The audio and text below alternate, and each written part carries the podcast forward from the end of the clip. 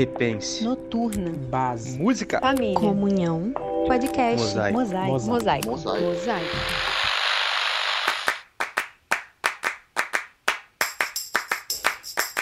Fala galera, eu sou o Guilherme, está começando mais um podcast Mosaico. E eu queria saber se vocês já se perguntaram se existe alguma diferença entre tentação e provação. Será que Deus prova a gente?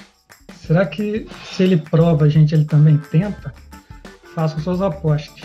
Hoje vamos tentar responder essas e outras perguntas a partir do texto de Tiago, no capítulo 1. E para ajudar a gente a entender um pouco desse texto, a gente tem aqui conosco o pastor Michael. E aí eu já confesso aqui um pecado, que toda vez eu tento falar Michael, mas eu não consigo, eu acabo falando pastor Michael.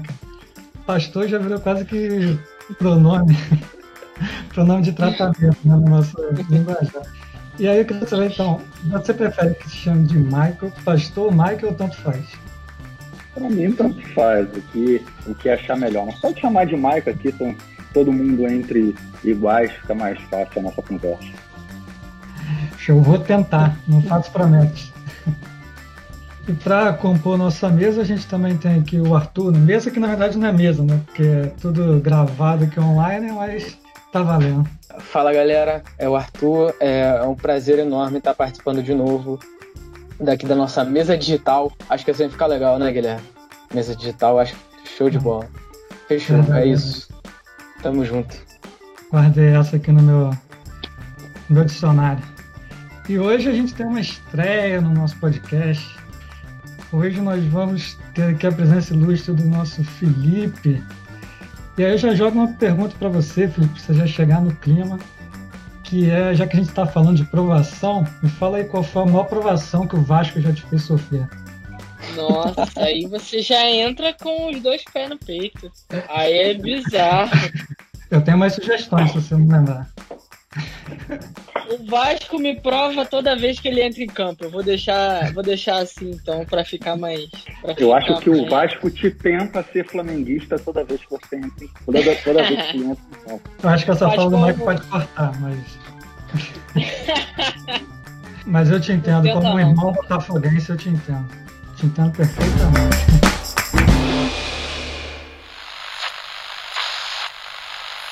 Então a gente já está cansado de saber que todo texto sem contexto é pretexto. Então, em que contexto foi escrita essa carta de Tiago, Michael? Falei Michael, não falei pastor, consegui. Tranquilo. Bom, gente, a carta de Tiago, ela é atribuída pela tradição a Tiago, irmão de Jesus, que era também o pastor da igreja de Jerusalém, aquele que foi considerado por Paulo como uma das colunas da igreja. De certa maneira, também ele era chamado de apóstolo pelos irmãos daquele tempo. Era alguém que tinha muita importância ali na igreja de Jerusalém. Não era Tiago, o apóstolo, aquele que aparece lá nos evangelhos, que morreu logo um pouco depois da crucificação de Jesus, não demorou muito, foi um dos primeiros a ser a ser martirizado mas era de fato, né, segundo a tradição, um irmão do Senhor. Isso é muito importante para a autoridade do texto, para quem, para quem ele era, enfim. E ele escreve essa carta num contexto muito importante. É, um século antes dele escrever essa carta, um general romano chamado Pompeu, ele havia feito é, uma verdadeira arruaça ali na Judéia ele distribuiu terras para algumas pessoas e ali Roma começou a cobrar impostos exorbitantes. E isso gerou é, uma sequência de desgraça para o povo judeu é, ano após ano, porque os camponeses, principalmente, eles ficaram sem terras e eles ficaram como, vamos dizer assim, é, praticamente como vassalos né, de pessoas que tinham terras e eles é, praticamente tinham que dar muito da sua produção para eles, e eles nem podiam tentar não dar, porque haviam pessoas pagas para matar quem tentasse burlar é, essas regras. Então era um contexto realmente de muita opressão que estava chegando ao seu ápice ali no tempo de Tiago. Se vocês forem lembrar, é, Paulo ele percorre as igrejas gentias é, pedindo oferta para a igreja de Jerusalém, porque estava passando por uma grande fome. Havia todo um, um contexto difícil ali envolvendo. E, além disso, tinha um outro contexto. Depois do apedrejamento de Estevão, é, muitos, muitos judeus convertidos eles se espalharam por todo o Império Romano. E aí essa carta ela vem é, dentro desse contexto de muita opressão, dentro desse contexto de muita pobreza, de muita exploração, essa carta vem para levar a palavra de Deus novamente, para colocar as coisas no eixo novamente, para os, primeiramente, para os cristãos judeus, para os judeus convertidos, é melhor falar assim, o cristianismo. Também essa carta ela vai atingir judeus que não eram convertidos, e essa carta atinge também, obviamente, como está atingindo a nós hoje, é, gentios, né, convertidos ao cristianismo, que nunca tiveram nenhuma relação com, com o judaísmo. Essa, esse é basicamente o contexto dessa carta. Né? Por isso que, se você for reparar, é uma carta muito proverbial, é uma carta que tem um estilo muito, em alguns pontos, parecidos com, com os provérbios do, do Velho Testamento, com até livros é, como Eclesiástico, é uma carta também cheia de mandamentos. Ela, ela tem 108 versos, 54 deles são mandamentos, a metade dela. É uma carta e muito prática também, que é uma carta que ensina a viver o objetivo dele nesse momento. Então, basicamente esse o contexto da carta de Tiago. Acho que é o mais importante para a gente agora. Bacana, um contexto bem parecido com o atual também. Tiago ele abre a carta dele, né? Primeiro fazendo saudação, é tipo aquele quase um dá licença que agora vai te dar uma voadora no peito. Né? Ele já ele faz a saudação e ele já fala que considerem por motivo de grande alegria o fato de passarem por diversas provações. O Felipe, o que, que significa isso ser provado, passar por provação, e por que, que a gente tem que se alegrar com essas provações? É, é uma pergunta, é uma pergunta difícil de ser pensada, assim. Eu estava pensando hoje de tarde em alguma comparação que eu podia fazer para explicar o que a gente entende como provação. E eu cheguei à conclusão é, de uma comparação que é muito presente na vida de muita gente, na, na, verdade, na vida de todo mundo. Por algum momento você vai passar por isso, que são as, basicamente as provas acadêmicas. Você ser provado quer dizer você ter uma oportunidade de você demonstrar que você aprendeu alguma coisa. Você demo, demonstrar que você passou por alguma situação em que você cresceu. E é exatamente o que o que Tiago está falando aqui no início do, do capítulo, quando ele diz para a gente considerar motivo de grande alegria. Significa que a gente está passando por várias situações que a gente pode demonstrar que a gente de fato aprendeu alguma coisa, que a gente de fato amadureceu em algum ponto que, que é relevante no Evangelho. É, eu vou aproveitar então para dar minha primeira contribuição, já aproveitar o que o Michael falou e o que o Filipe falou aí, que também é muito interessante. Assim, para mim a carta de Tiago é uma carta com muitas sutilezas, assim, que a gente vai percebendo, principalmente aí no primeiro capítulo, acho bem interessante. A gente, a gente tem essa, essa, vamos lá, não vou falar que é teoria. A gente tem essa, essa, essa visão de que foi escrito por pelo Tiago, irmão de Jesus, né? E assim, é muito interessante porque durante o início do livro ele não fala nada sobre isso. O próprio Michael falou aí que ele tem uma, uma importância muito grande aí na igreja em Jerusalém, mas ele não fala nada sobre isso. Ele se apresenta como um servo, né? Alguém aí que, que seria até um termo pejorativo se a gente fosse pegar no literal. Acho isso bem interessante. E para juntar o que foi falado aqui, acho que vale a pena tentar entender também o contexto histórico. Só retornando ao que o Michael falou, é, esse daí é basicamente o ápice do, de toda a tribulação que o povo de Israel tinha passado até então, e ele culmina no momento que a diáspora, né, o povo de Israel acaba sendo expulso ali do, de, de Jerusalém, e acredito também que acho que a gente pode fazer esse jogo de ideias, aqui Tiago está falando para o povo de Israel disperso, né, para os judeus como o, convertidos, como o Michael falou, e acho interessante a gente entender que talvez ele estivesse falando para essa situação por inteiro, né? Apesar de tudo isso que a gente está passando, do que o povo de Israel estava passando naquele momento, é, aquilo ali tinha que ser considerado como um momento de grande alegria, porque produziria, é, produziria perseverança. E assim, só complementando, é, isso traz um tom muito paradoxal. É, a gente lê, lê dessa maneira, né, compreende, depois de passar muito tempo na igreja. Mas vocês imaginem alguém que nunca teve nenhum contato com o evangelho e nem sabendo que isso está dentro da Bíblia, lendo, considerem motivo de grande alegria quando vocês passarem por diversas provações, sendo que é uma palavra que também pode significar tentação, é uma palavra que pode significar tribulação, é uma palavra que pode significar é, problemas diversos. Vocês imaginem isso. Uma pessoa vai dizer: esse cara que escreveu isso é maluco. E o Evangelho traz algumas realidades que realmente elas fogem da nossa razão natural e a gente precisa realmente de uma dose de fé para compreender tudo isso, tá? De, de realmente debaixo é, do, do, Espírito Santo de Deus para ter uma compreensão dessa, porque não é natural como, né? Muito interessante isso.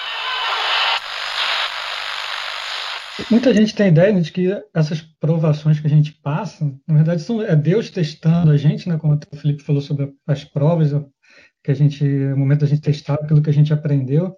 E essa prova é, é Deus que aplica ou é a própria vida, que as situações que surgem que aplicam essa prova para a gente? Então, lá no versículo 13, está escrito que Deus não nos tenta. Ele diz exatamente assim: quando alguém for tentado, jamais deverá dizer estou sendo tentado por Deus, porque Deus não pode ser tentado pelo mal e a ninguém tenta. Então aí a gente chega à conclusão de que as provações elas podem sim ser, ser é, enviadas por Deus para nós. É, eu lembro muito de um exemplo de um filme, até que eu. Que é um filme bobo, mas que de alguma forma fala com a gente, que é A Volta do Todo-Poderoso com Steve Carell, que a família está passando por uma crise e aí uma crise mesmo, tá? Tem pensamento de divórcio, várias brigas familiares e a, a esposa dele simplesmente está sem saber o que fazer e Deus aparece para ela e fala o seguinte: Minha filha, quando você pede a Deus obediência, você acha que Deus vai chegar com um pozinho mágico de obediência e vai jogar sobre você? Não. Deus vai simplesmente te dar situações em que você pode demonstrar para que de fato você aprenda algo com isso e para que de fato isso de alguma maneira é, torne você mais maduro nesse ponto. Então eu penso que a aprovação sim pode ser enviada por Deus, mas não a tentação. E aí a gente vai falar um pouco mais à frente de que é, são naturezas distintas, né? Apesar de serem termos muito confundidos normalmente, como até o Michael falou, são às vezes podem significar coisas parecidas, mas é, eu enxergo como tendo como tendo naturezas diferentes, porque aí o versículo é muito claro para gente de que Deus não nos tenta. Não, é exatamente isso que o Felipe colocou. E aqui dentro, dentro do contexto, é, isso vai ficando cada vez mais claro. E não só nesse texto, né? Eu acho que é, é uma análise que você pode fazer no, no Novo Testamento inteiro. Quando a, essa mesma palavra ou essa mesma ideia ela é empregada num sentido negativo, ou seja, ela vem geralmente significando uma tentação que pode ser uma tentação que vem por parte do inimigo, quando Jesus, por exemplo, foi tentado lá no deserto, ou uma ou no sentido de uma tentação que vem até por você mesmo, como no sentido é, do verso 13, por exemplo, aqui em, em, sequência, né? na verdade no verso 14, quando vai dizer que cada um é tentado de acordo com a sua própria concupiscência ou com seus próprios desejos. Então, esses sentidos vão dando essa, essa, esse, esses sentidos para a palavra. E o interessante é que quando Deus nos prova, e até a gente tem um exemplo base grande né, no, no Velho Testamento, que é o próprio Abraão, a experiência dele de colocar, de sacrificar o seu filho, o filho da promessa, o Isaac. E Deus estava, de fato, provando a fé de Abraão, porque ali Abraão estava começando a correr o risco de amar mais a promessa do que o Deus da promessa. E quando Deus faz isso, ele faz isso para o nosso bem, sempre tentando construir em nós algo muito melhor, nos tornar melhores do que nós somos. Já quando o diabo tenta, já ou quando nós somos tentados pelos nossos próprios desejos maus, como aqui Tiago nos fala, isso vem para nos destruir, isso vem para nos derrubar, isso vem para nos jogar para o chão e acabar com a gente. Então, essa distinção faz a gente ter uma, uma grande tranquilidade. E até, até para entender uma outra coisa também. Porque muitas das vezes nós somos provados não necessariamente por uma situação que Deus enviou para a gente diretamente, como foi o caso de Abraão, ou pelo diabo, ou pelas nossas próprias tentações. Mas as próprias situações da vida nos provam. Como, por exemplo, Paulo fala em Romanos 8, eu estou certo de que as aflições do tempo presente não vão se comparar com a glória que um dia há de ser revelada em nós. Quer dizer, aqui no tempo presente, nós passamos por essas aflições, tribulações, provações, como os irmãos de Tiago, aqui no contexto que o Arthur colocou muito bem, estavam sendo provados por quê? Por Deus exatamente? Não, o contexto histórico mostra que havia toda uma opressão externa do governo romano, aliado aos aristocratas judeus, os sacerdotes que viviam ali de favores com os governadores romanos que oprimiam o povo, havia toda uma situação de tribulação e opressão que era, era, era do contexto. Mas até mesmo dentro de, aí nesse momento, é, era algo que os irmãos entendiam que isso podia ser usado por Deus se nós olhássemos do ponto de vista correto para nós crescermos.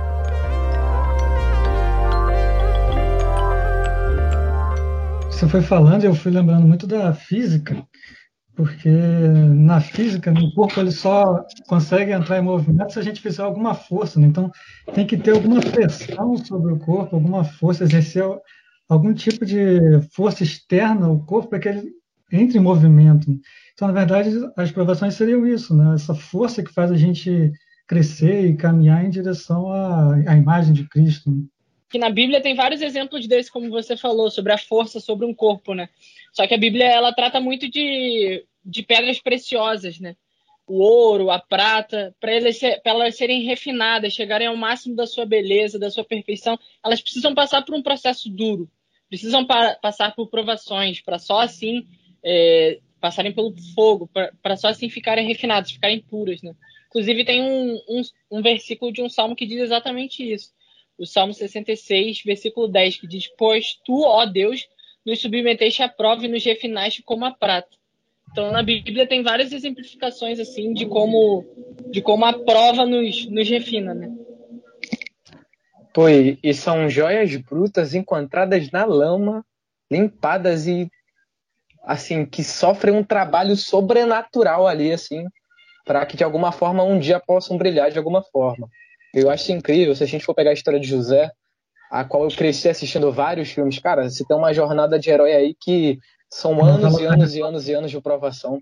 E ao longo das provações que ele viveu, cara, tentações não faltaram, sabe? Quase como se fosse uma coisa que perseguisse ele ali. Tem várias histórias super incríveis que eu gosto muito, mas assim, para mim esse exemplo é o que eu abstraio bastante essa ideia de provação e tentação. Séries e novela da Record também. Eu não sei se vocês já repararam, mas em muitos momentos esse jogo de palavras que a Bíblia faz, ela, ela é esse jogo quer nos mostrar alguma coisa muito maior. Porque qual é a grande questão da aprovação? A grande questão é que quando nós estamos passando por alguma aprovação e algum momento de muita dificuldade, é que a gente tem que entender que os irmãos estavam passando por um sofrimento extremo desde passando fome, passando opressão. Não era algo fácil, não era é, simplesmente um teste passageiro, era algo muito difícil que eles estavam passando. E qual era o problema? Essa aprovação que, se você olhasse de acordo com o ponto de vista de Deus, por isso que Tiago começa, né, como Felipe falou, com os dois pés no peito, falando para eles: olha, vocês precisam ter grande alegria quando vocês passarem por uma aprovação, porque Deus vai trabalhar em vocês nela para produzir em vocês um caráter aprovado para que vocês sejam perfeitos. Por quê? Qual era o que, que poderia acontecer? A aprovação carregar consigo dentro da nossa linguagem uma tentação. E qual era essa tentação que a, que a aprovação carregava? A tentação de abandonar Deus e de seguir os seus próprios caminhos. porque era muito mais fácil para eles é, deixar Deus de lado e procurar resolver as coisas com as suas próprias mãos. Por que, que eu falo isso? Dentro desse contexto histórico, haviam grupos, e vocês conhecem bem, chamados é, os, os zelotes, por exemplo, que eles acreditavam que eles precisavam pegar em espadas e, de alguma maneira, derrotar o Império Romano para conseguir é, resolver os problemas do, do, sofrimento que eles estavam passando. Então, a provação estava trazendo para eles essa tentação de resolver as coisas com as próprias mãos, nesse sentido, provocando uma guerra. E eles, na prática, no futuro, tanto tentaram que conseguiram o que eles, o que eles queriam. Né? Eles mataram alguns sacerdotes que estavam ligados a Roma, ali mais ou menos na época que Tiago morreu, em 72 depois de Cristo, e aquilo ali eclodiu em revolta até chegar o ano de 66 e o ano de 70, quando Jerusalém foi destruída, o templo foi destruído. Então vocês veem o que que Tiago está tentando tratar aqui no início. Ele está tentando de, tratar de algo muito grande, né, que envolve às vezes é, a, o que acontece com a gente quando a gente passa pelos momentos mais difíceis da nossa vida. Se a gente tiver o olhar correto, a provação que a gente passa, ou seja, o sofrimento e as coisas difíceis, elas podem ser usadas por Deus para nos tornar melhores. Mas se nós tivermos o olhar errado, a, a aprovação vai, vir com, vai trazer consigo uma tentação. E se nós cedermos a essa tentação, é a hora que tudo vai por água abaixo, como foi o que aconteceu na história que sucedeu a Tiago aqui. E levando em conta esse contexto também que o, que o Michael falou, cara, tem uma passagem no livro do Philip Yancey, o Jesus que eu nunca conheci, que trata um pouco dessa ideia de como os zelotes trabalhavam e por que eles faziam isso, né? a gente não tem muita ideia, uma noção exata do que acontecia naquela época, mas o Império Romano não era daqueles mais educados. Pelo contrário, eles eram muito tiranos, faziam muitas atrocidades. Eles, enfim, não vale muito a pena ficar entrando no mérito aqui, mas faziam coisas horrendas. E aquele era o contexto em que Jesus vai lá e utiliza aquela passagem do Sermão do Monte para falar sobre não é, é, dar a face, a dar outra face. Né? Eu acho super interessante mas ali, para a gente ter uma ideia, em situações onde você perde o seu irmão, ou você perde um ente querido, um familiar, alguém que é muito importante para por você, sumiu da sua vida por conta dessas atrocidades, e a partir disso você vai lá, pronto. Agora você tem a exata noção do contexto onde você tem que dar a sua cara tá. Isso que eu acho super interessante essa passagem. E assim, a última intervenção, eu prometo, porque as coisas vão sendo lembradas, né? Não é por acaso que Tiago aqui, parece que ele tem, eu não vou lembrar de cabeça sem o número exato, mas parece que tem umas 18 referências ao Sermão do Monte aqui dentro. Se for um é. pouco mais, um pouco menos, eu não me lembro o número exato, vocês me perdoem, mas tem muita referência ao Sermão do Monte, não é à toa. E, não, isso é incrível mesmo. É, o livro de Tiago ele ecoa muito o Sermão do Monte, e talvez porque Tiago estava lá para ouvir o que Jesus tinha para falar, então Talvez ele tinha alguma coisa ali, muita coisa para acrescentar do que não foi escrito nos evangelhos, né? Então, Felipe, você acha que daria para a gente diferenciar aprovação e tentação a partir da fonte e também do, do produto final, do objetivo da, da, tentação e da aprovação? Por conta de tudo isso aí que a gente foi falado, eu acho que a gente consegue chegar a uma conclusão, sim. A aprovação ela pode ter origem de várias formas, como o Michael bem falou, pode vir de Deus ou por situações da nossa, da nossa vida que se apresentam a nós. Só que a tentação, ela, a tentação também pode vir de, de várias, várias fontes diferentes, só que ela, ela não pode vir de Deus. É, muito por conta da natureza. Eu estava pensando nesse termo, natureza, hoje à tarde, quando eu estava pensando sobre, sobre o que a gente ia falar hoje. E, e através da, da, nossa natureza pecaminosa, através da nossa carne e do mundo onde a gente vive, é que a gente pode ter essas tentações sendo geradas, né? Porque são coisas da natureza pecaminosa. E até como o Tiago fala aqui, eu não me lembro exatamente qual é o versículo, mas ele fala lá de que é, a, o, a tentação ela vai acabar gerando um pecado, né? E... Verso 15. Isso, verso 15, exatamente. E por conta disso a gente vê que onde há pecado não é Deus. Então é totalmente é a natureza totalmente diferente da natureza de Deus. A aprovação pode ter a mesma origem da tentação, mas não o contrário. A tentação não pode ter a, a mesma origem da aprovação. Ela não provém de Deus. Isso fica claro para gente e até essa, esses tipos de tentação, né? Eu lembro muito do John Stott no livro de Efésios. É, eu estou estudando um livro de Efésios do, do John Stott. Ele fala muito sobre isso, sobre as possíveis origens, né? Aí ele fala sobre o, sobre o diabo, fala sobre a nossa carne, sobre a nossa, a nossa natureza. E é daí que vem a, a nossa tentação. Aproveitando isso que o Felipe falou, até para pegar um, um, outro verso que às vezes é citado de maneira isolada no livro de Tiago, o verso 16, quando Tiago fala que para nós não, não sermos enganados, porque toda, todo dom perfeito e toda boa dádiva vem do alto, é justamente para fazer esse contraste. Porque no verso anterior, nos versos anteriores, ele está falando da tentação que vem justamente para nos derrubar. Mas ele está falando que quando é uma coisa boa, ela vem do alto.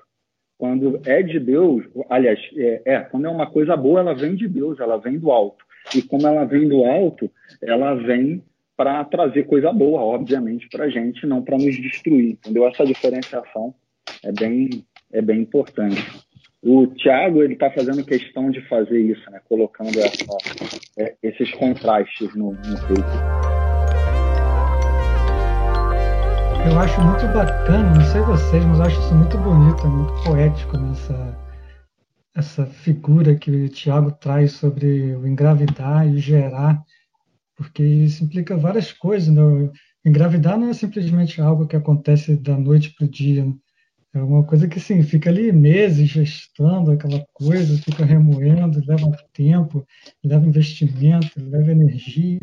Isso tanto para tentação quanto também para a palavra de Deus, na né, verdade. Sempre que a gente vai falar né, sobre palavras assim diferentes, acho sempre interessante a gente entender também do como é que está no original, né? Porque a gente sabe que a tradução muitas vezes muda algumas coisinhas aqui, alguns detalhes.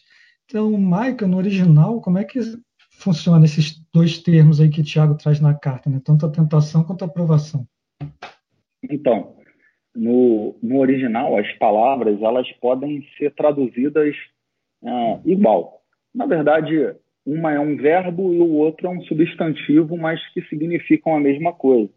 Como eu estava dizendo em outro momento, é justamente o contexto dentro não só da carta de Tiago, mas de toda, todo o Novo Testamento que a gente vai entender a diferenciação entre o que é uma tentação e o que é uma provação. E é bom, porque no português a gente tem essa facilidade, que a gente consegue usar essas duas palavras e explicando, isso fica claro até para as pessoas mais leigas. Né? Uma pessoa leiga que lê a carta de Tiago na versão NVI, por exemplo, vai entender isso com muita tranquilidade, porque ele vai ver uma hora falando provação, outra hora falando tentação. E não haveria problema nenhum se fosse tudo provação ou tudo tentação mas assim fica mais claro para a gente entender, para a gente compreender o que o texto está tentando mostrar para a gente. Então, é mais uma vez, assim, até uma questão para nos aprofundarmos, né? É, não basta a gente, às vezes, saber qual é o termo grego que está ali. A gente tem que saber como ele é usado, no contexto que ele é usado. E isso faz toda a diferença às vezes, o, um texto, tem um exemplo até do hebraico, que é mais fácil para mim, de uma palavra em hebraico que o Davi usa, que ele usa no Salmo 23, lá no final do Salmo 23, quando fala que o amor e a misericórdia correrão atrás dele, esse verbo que ele usa para correr ou perseguir, esse verbo em todo o Velho Testamento é usado em contexto negativo. E só ali é usado em um contexto positivo. Então, essas coisas, assim, são muito são nuances assim que a gente precisa ter em mente na hora que a gente vai olhar um texto e traduzir. Eu fico imaginando a dor de cabeça de quem estava traduzindo o Salmo 23 e pensando como é que Davi está usando esse termo, o que, que, ele quer dizer com isso. Até mesmo os escribas que estavam copiando posteriormente, que eles sabiam que o, texto, o, o termo era negativo. Por isso que a gente precisa estudar muito e se debruçar para ter uma compreensão cada vez maior da palavra. Então, na prática, né, vamos pensar um pouco então na prática. Na prática, como é que funciona, Arthur, essa dinâmica entre a tentação e a aprovação? Como é que a gente lida com isso? Tanto quanto, quanto, tanto quanto a aprovação, quanto a tentação. Galera, eu, é, eu tô tentando ligar o meu notebook, não tá, o botão travou, o botão desligar enterrou, não tô conseguindo apertar o botão, meu Deus do céu. Problemas técnicos. Aprovação aí, ó. Aprovação produz. Ai, é. Motivo de grande alegria. Caraca, mano. Prático. Aprovação produz perseverança. Pô, mais Continua. prática que isso, irmão. Acho que eu não vou mais nem responder, tá ligado? Então, Arthur, na prática, como é que funciona essa dinâmica entre a tentação e a aprovação? Como é que a gente lida com uma e com a outra? Cara, então, essa pergunta que você fez, só consigo lembrar de um, de um exemplo, exemplo prático do que eu vivi. É, pô, o pessoal sabe aí que o Michael fraturou o cotovelo, pô, teve mó quedão feio. E, cara, uns cinco anos atrás eu passei por uma, uma situação similar. Eu fraturei o braço, tive que botar oito pinos, é, placa de titânio no braço. E, pô, foi um momento super difícil, assim, da minha vida. Eu perdi a mobilidade, tive que ficar quase três meses em casa, assim, sem poder fazer nada. É, tava no ano do pré-vestibular, então era aquele corre-corre. É, eu não sabia se eu ia conseguir estudar para fazer o, a prova do Enem. Enfim, cara, assim, um, um cenário de total desespero, sabe? E acontece que nesse período da minha vida eu estava estudando muito o livro de Tiago. Nem lembro exatamente porquê, mas eu lembro que, cara, essa passagem aqui do verso 2 era assim, música para os meus ouvidos, era quase um toque de despertar. Era uma parada que eu li assim para dar ânimo, sabe? Era quase um, um, um respirar ali. E falar para você que, pô, eu passei aquele tempo todo sendo provado, sabe? Aquele tempo todo assim, pensando antes da cirurgia, né? E depois da recuperação. Pô, será que eu vou me recuperar totalmente? Será que eu vou conseguir recuperar o movimento inteiro do braço? Tinham todas essas questões que a gente fica super preocupado. E, cara, um pouco do que o Michael falou aí ao longo do, do nosso podcast também. A maior prova, a maior tentação nessa, nesses períodos difíceis da vida, nesses períodos que a gente é provado, é a tentação de se afastar de Deus, sabe? E nada, nada, nada me tira essa certeza do que, de que a maior forma, cara, de você vencer é, as tentações é, cara, é tentando ao máximo se aproximar de Deus, sabe? Tem uma passagem muito legal, é uma passagem, mas é um, é uma, é um texto que o Rodolfo Abrantes tem no YouTube e, cara, pesquisa aí, é 10 minutos que ele fala sobre isso. Aquela ideia de se você pecou, se aproxima de Deus, sabe? independentemente do, de qual seja o seu pecado. Seu pecado pode até mesmo ser não acreditar em Deus, sabe? E ele tá lá sempre para você. Nada me tira, nada, nada faz eu, eu pensar diferente disso, sabe? Nesse momento da minha vida ali, eu fiquei desesperado. Eu pensava, meu Deus, será que eu vou voltar a mexer o braço de novo? Será que eu vou conseguir escrever? Eu tô no período do Enem, eu não vou conseguir entrar na faculdade, sabe? Como adolescente exagera também. E aquele momento incrível ali, cara, é, é, assim, ele Deus, Deus prova, gente. Isso eu não tenho dúvida nenhuma, mas ele sempre, ele sempre manda respostas também.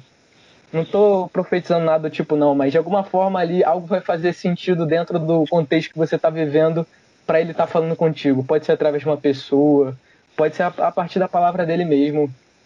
E cara, eu tive contato com pessoas que passaram por uma situação similar à minha, sabe, em condição de rua, e o, o, contexto inteiro, o resultado daquilo ali, eu, eu, só pude perceber que a aprovação ela serve para te fortificar nos, nos, caminhos do Senhor e para também te fazer ajudar os outros que estão passando por algo similar a você, sabe? Eu acredito que a aprovação ela produz algo nesse sentido também, de te, te levar, de te fazer andar na onda e chamar os outros, chamar, é, fazer os outros andarem com você nesse caminho, nesse, nesse caminho aí que leva a Deus, sabe? O resultado da aprovação, para mim, sempre vai ser esse. Esse verso 2 sempre fala muito comigo de, de alegria, de felicidade, mesmo nos momentos mais difíceis. É, e acredito que tenha sido bem. Acredito que tenha sido uma resolução prática para vocês, porque na minha vida foi, sabe? É basicamente isso. Top. Momento testemunho aqui no podcast. Tiago ainda dá vários outros conselhos práticos né, ao longo desse capítulo. Tem alguns, algum conselho que vocês gostariam de destacar, que vocês acham que é mais interessante, que chamou mais a atenção de vocês? Ou... Então, eu estava pensando aqui um pouco sobre o que o Arthur estava falando, né, dessa resolução da, da aprovação é, praticamente na vida dele, sobre como isso fez ele pensar é, o quanto é importante a aproximação de Deus e a aproximação aos outros que estão passando também por, por provações do mesmo tipo. E eu lembrei de um, de um exemplo lá em que o C.S. Lewis traz para gente, lá em Cristianismo Puro e Simples, quando ele fala sobre o resultado dessa aproximação. E eu trouxe isso para as situações em que a gente é provado. Porque eu acredito que quanto mais provado e aprovado a gente é, mais limpo a gente se torna. E o C.S. Lewis ele fala muito sobre uma parte do livro sobre a questão de sermos espelhos de Cristo, espelhos de Deus. E quanto mais provados e aprovados somos, mais limpos nos tornamos. Então, melhor somos capazes de refletir o nosso Deus para aqueles que não o conhecem, para aqueles que estão passando por provações similares. É, eu fiquei com muito isso na cabeça, porque essa manifestação dos filhos de Deus, né, como é falado lá por Paulo em Romanos 8,19, a natureza aguarda com grande expectativa que os filhos de Deus sejam revelados. Então eu penso muito nessa nessa nossa aproximação com Deus e nessa aproximação com o outro, como o Arthur bem colocou. Mike, você gostaria de destacar algum, algum conselho prático de Tiago? Então, eu gostaria de destacar ainda dentro de todo o contexto que a gente está falando, até para a gente poder ler melhor o, o, texto, né, dentro de todo o seu contexto, de tudo que motivou o nascimento do texto. Por exemplo, no verso 19, Tiago vai começar uma sessão que ele está exortando os irmãos a praticarem a palavra. Aí ele diz assim: Meus amados irmãos, tenham isto em mente, sejam todos prontos para ouvir, tardios para falar e tardios para irar-se, pois a ira do homem não produz a justiça de Deus. Olha só que interessante o que ele está fazendo. Naquele contexto, pessoas estavam revoltadas com tudo que estava acontecendo, com todo o sofrimento, com toda a opressão pelas quais eles estavam passando. E qual é o natural nesses momentos? É a gente começar a reclamar. É até interessante porque eu ouvi há muito tempo atrás que a diferença entre é, que adora, é, a, o contrário de adoração é a murmuração. Você sabe que você não está adorando quando você está murmurando. E aqui, o natural era que as pessoas começassem a reclamar, murmurar, e disso um contagiando o outro, que foi o que aconteceu, levando a revoltas. E por isso que Tiago fala: olha, vocês precisam ser tardios para falar, vocês precisam estar prontos para ouvir ouvir o que é a palavra de Deus, e vocês precisam ser tardios também para se irar, porque vocês começam a se irritar, a falar, a produzir essa ira, e, e vocês, quando se iram, vocês vão querer colocar isso em prática. E ele diz: porque isso, pois a ira do homem não produz a justiça de Deus, porque eles acreditavam que a manifestação da ira deles, ou seja, pegando em armas contra o Império Romano ou contra os sacerdotes que viviam ali às voltas com o Império Romano, aquelas pessoas que viviam do sistema, eles acreditavam que fazendo isso, como eles chegaram ao ponto de fazer, eles estariam resolvendo todos os, os, os problemas deles. Mas isso não produz a justiça de Deus. Eu acho muito interessante o quanto o Tiago vai trazendo isso para um ponto prático para tentar consertar um problema que já estava acontecendo, que ele já estava enxergando, e o quanto isso deve ser aplicado também para a nossa vida e até mesmo dentro do contexto da igreja. Eu vejo em muitos momentos as pessoas assim é, ficam insatisfeitas com alguma coisa na igreja, o que, que elas fazem? Elas começam a reclamar, começam a murmurar e começam a fazer isso uns com os outros. Chamam grupos de amigos e daqui a pouco você começa a perceber que tem um monte de gente murmurando, reclamando e quase se irritando com as situações e começam a querer tomar atitudes e às vezes tomam atitudes uns contra os outros, falam uns contra os outros e assim a coisa vai se seguindo e gerando um gerando uma, umas consequências terríveis dentro da igreja e ali no caso foi para uma nação, para um povo e as consequências foi foram que Jerusalém foi destruída e, e, a, e a, e a consequência para a gente também é que nós enquanto igreja também podemos ser destruídos. Enfim, isso tem mil e uma aplicações. E cá entre nós, que tentaçãozinha chata de resistir essa de murmurar. Eu falo por mim mesmo, bota minha, minha cara a bater. É difícil, às vezes, a gente passar pelas coisas e respirar fundo e ter uma mentalidade mais positiva em relação àquilo. Nossa, acho que nossa reação primária já é reclamar, já é achar ruim, já é se achar o injustiçado. Né? Isso tudo é. Isso tudo é muito legal, porque quando a gente pega isso tudo, né, acho que o Thiago ele fecha de uma maneira muito, muito legal a carta dele, porque ele pega isso tudo e traz para a verdadeira religião. É um pouco, talvez, a princípio estranho falar, não, mas ele diz que a verdadeira religião é cuidar do órfão e da viúva. Mas o que, que cuidar de órfão e viúva tem a ver com religião, né, a princípio? A nossa primeira, pelo menos para mim, minha primeira ideia de religião é, é a crença em Deus. Então, se eu acredito em Buda, eu sou budista. Se eu acredito em Deus, em Cristo, eu sou cristão e por aí vai. Mas é, a ideia de religião não é só isso. Ela, é, esse é um conceito primário, mas ela também estende, o conceito de religião estende isso e também atinge a nossa postura intelectual e moral, né, os nossos comportamentos que são produzidos por essa nossa crença. Então, basicamente, Tiago pega isso tudo e fala: então, se a gente vive assim, né, isso tudo culmina na verdadeira religião, que é o, que é o cuidado órfão, da viúva, né, que a gente pode resumir como amar o próximo, que é o que Jesus também fez. É exatamente isso, Guilherme. Eu acho que essa parte que ele fecha o capítulo 1 explica muito bem tudo que a gente disse.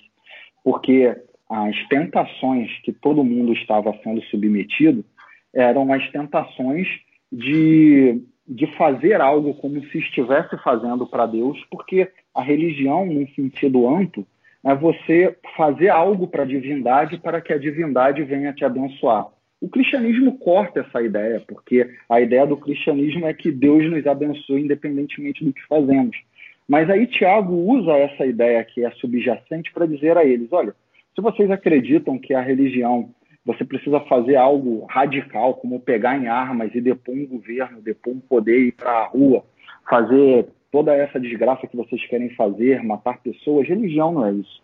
A verdadeira religião é você cuidar dos necessitados, é você cuidar daqueles que precisam, e ele acrescenta, e é se afastar do mal, de toda a manifestação do mal. Ele até fala isso em outros pedaços da, desse capítulo 1 também, dessa questão moral muito importante aqui na carta de, de Tiago, mostrando para eles que havia algo muito maior do que isso. Não que religião seja só isso para Tiago, mas Tiago está falando para eles: olha, se vocês acham que religião é simplesmente fazer, é isso que vocês deveriam fazer e não aquilo. Vocês estão vendo pessoas necessitadas que vão passar muito mais fome e vão morrer por causa do que vocês estão querendo fazer. Então, cuidem delas ao invés de fazer a desgraça que vocês vão fazer pensando que estão fazendo em nome de Deus. Tiago é, é, é muito genial nessa retórica, em como ele tenta convencer essas pessoas a se voltarem para Deus, é, é, para fazerem a vontade de Deus, ao invés de fazerem aquilo que eles estavam na cabeça, transformando o cristianismo ou ou transformando o judaísmo que fosse em simplesmente uma religião de revolucionários. Hum, eu pensei numa situação que seria basicamente perfeita para essa situação, mas eu não sei se eu falo. Que é a situação lá da menina que. da menina de 10 anos que foi comprada, que eu acho que sintetiza basicamente isso, né? Essa diferença de. de você querer os órfãos chorando com os que choram, né?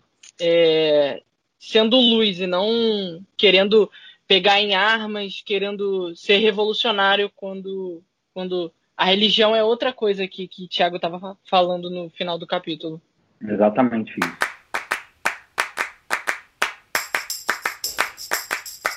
Então, para a gente fechar o nosso bate-papo, o que, que vocês gostariam de destacar? Assim, o que vocês acharam de mais interessante nesse capítulo, assim, que chamou mais a atenção de vocês? Bem, para mim a passagem que eu achei mais interessante assim, relendo, porque cada vez que você lê você gosta mais de alguma coisa, né? Vamos ser justos também, a Bíblia é assim. Cara, essa parte final do, do, do capítulo que o Michael aí falou anteriormente aí, cara, para mim lembra muito o Sermão do Monte. Eu acho que aqui tá, pô, uma parte muito importante, quase a essência do evangelho para mim. Ah, eu, eu, eu ficaria com, essa, com esse ensinamento aqui para levar para gerações futuras, essas ideias aqui que ele fala, e levando em conta o contexto também que a gente discutiu ao longo de todo esse podcast, é algo realmente desafiador. Para a época que o, o povo é, judeu vivia, né? E até mesmo os gentios, com muita perseguição que vai acontecer depois ali, na, naquele período. Mas também para a gente, é muito difícil colocar isso em, em prática, mas lembrando, né? Isso aqui é um caminho que vai ser percorrido aí ao longo do tempo e, e vai, com certeza, vai ajudar a gente a, a caminhar para a perfeição, né? Que é o que Deus quer para a gente. Então, o que me chama a atenção nesse primeiro capítulo é na verdade, a ideia que Tiago já começa a trazer e vai desembocar em, todo, em toda a carta de Tiago, de que a gente precisa viver uma fé coerente e prática. É, Tiago, para Tiago, né, isso é muito claro, a fé para ele ela tem que ser um compromisso firme com o Senhor Jesus. É, a fé para Tiago, ela nunca é uma ideia de simplesmente a gente ter uma crença vaga. Isso para ele nem funciona. Tiago, ele mais para frente vai fazer essas diferenciações. E é por isso que ele fala muito, tem um, tem um texto, um, um, um texto que às vezes a gente passa direto nesse texto ou entende muito errado, que é quando ele fala no verso 8, pois, na verdade, a partir do verso 7, não pense que tal pessoa receberá coisa alguma do Senhor, pois tem a mente dividida e é instável em tudo aquilo que faz. A gente sempre pensa que Tiago está falando com aquelas pessoas que têm dúvida, né? Igual hoje em dia, um jovem que tem dúvida porque entrou na faculdade, ouviu algumas coisas diferentes, mas ele não está falando disso. Ele está falando daquela pessoa que não se compromete em obedecer a palavra de Deus e em viver a palavra de Deus, levando isso às últimas consequências. E quais são as últimas consequências? Deixar de lado a tentação de seguir os seus próprios desejos, impulsos, aquilo que você acha melhor para você no momento, ao ponto de se dedicar completamente a Jesus, mesmo que diante disso você passe por sofrimentos, igual o povo estava passando. Isso me chama muito a atenção a fé para Tiago é muito prática. Por isso que chega né, no texto até que o Arthur falou, que fala de, de obedecer a palavra e não ser só ouvinte, e de tudo mais, tudo que ele vai trazer. Por isso que o texto tem 54 mandamentos na carta inteira, porque Tiago está falando literalmente, olha, a fé que vocês precisam viver é uma fé prática, que vocês têm que colocar em prática nas decisões do dia a dia, no que você vai fazer. Não é uma fé etérea, não é uma fé de pensamento, não é uma fé só de levantar a mão para o alto e dizer, Jesus, tu és lindo, tu és bonitinho, e no outro dia está é, tá fazendo tudo errado, está se irando com seu irmão, falando mal do seu irmão, no outro dia você é, não está dando atenção aos necessitados, enfim, tantas coisas que estão diante de nós para tomarmos a decisão de seguir ou não a palavra de Deus no nosso dia a dia, e é isso que a carta de Tiago traz para a gente como um todo, e esse capítulo 1 ele já abre a porteira com, usando a linguagem do Felipe, com os dois pés no peito, literalmente, mostrando isso com todas as letras, sem papas na língua, sem é, amaciar, sem dourar a pílula nem nada, colocando, é, falando assim, é isso aí, gente. Então, assim, isso me chama muito a atenção nessa, nessa, nesse texto e nessa carta. É, então, é, depois de uma conclusão dessa do Michael, eu não queria ser muito repetitivo, mas relendo aqui agora um, é, os versículos de, desse primeiro capítulo de, de Tiago, eu cheguei a uma conclusão muito semelhante sobre essa questão do compromisso. Até por conta da, da carta não ser direcionada a uma igreja específica, como as várias cartas de Paulo, mas ser uma daquelas cartas é, consideradas circulares, né? para todas as igrejas. E, e lendo algum desses versículos, me chama muita atenção essa questão que o, o Michael colocou como a falta de papas na língua, onde ele cobrava uma, fé, uma fé, um compromisso realmente prático. onde ele fala: é, sejam praticantes da palavra e não apenas ouvintes, enganando-se a si mesmos. Aquele que ouve a palavra, mas não a põe em prática, é semelhante a um homem que olha sua face num espelho e depois de olhar para si mesmo sai e logo esquece a sua aparência. Isso para mim é muito forte, porque aqui ele está falando da perda de identidade. E se tem uma coisa que muda a partir do compromisso, a partir do relacionamento nosso com Deus, é a nossa identidade. Porque a gente deixa de ter uma identidade humana e a gente passa a ter a identidade do reino, a identidade de filhos de Deus. E isso é, é muito impactante, eu diria assim, muito, muito, muito interessante da gente pensar. É, realmente essa, essa, esse primeiro capítulo de Tiago ele é muito atual, ele é muito impactante. Impactante seria a palavra para dizer sobre esse capítulo sensacional. Eu acho que o título desse podcast podia ser facilmente assim, ó, Tiago, com os dois pés no peito. Acho que algo assim ficaria bem legal, impactante. Tiago chegando de voadora. A capa do Cobra Kai, lá, a nova série do Netflix. É. Muito top, galera. Esse bate-papo para mim foi muito enriquecedor. Tenho certeza que também foi para vocês.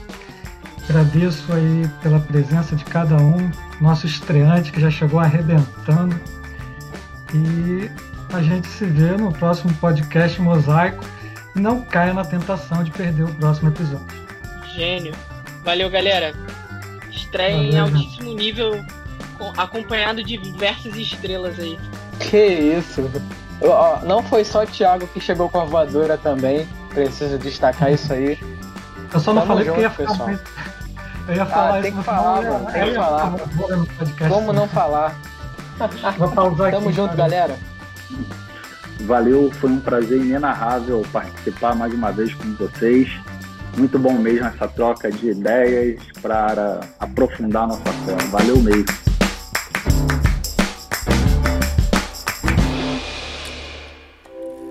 Repense. Noturna. Base. Música. Família. Comunhão.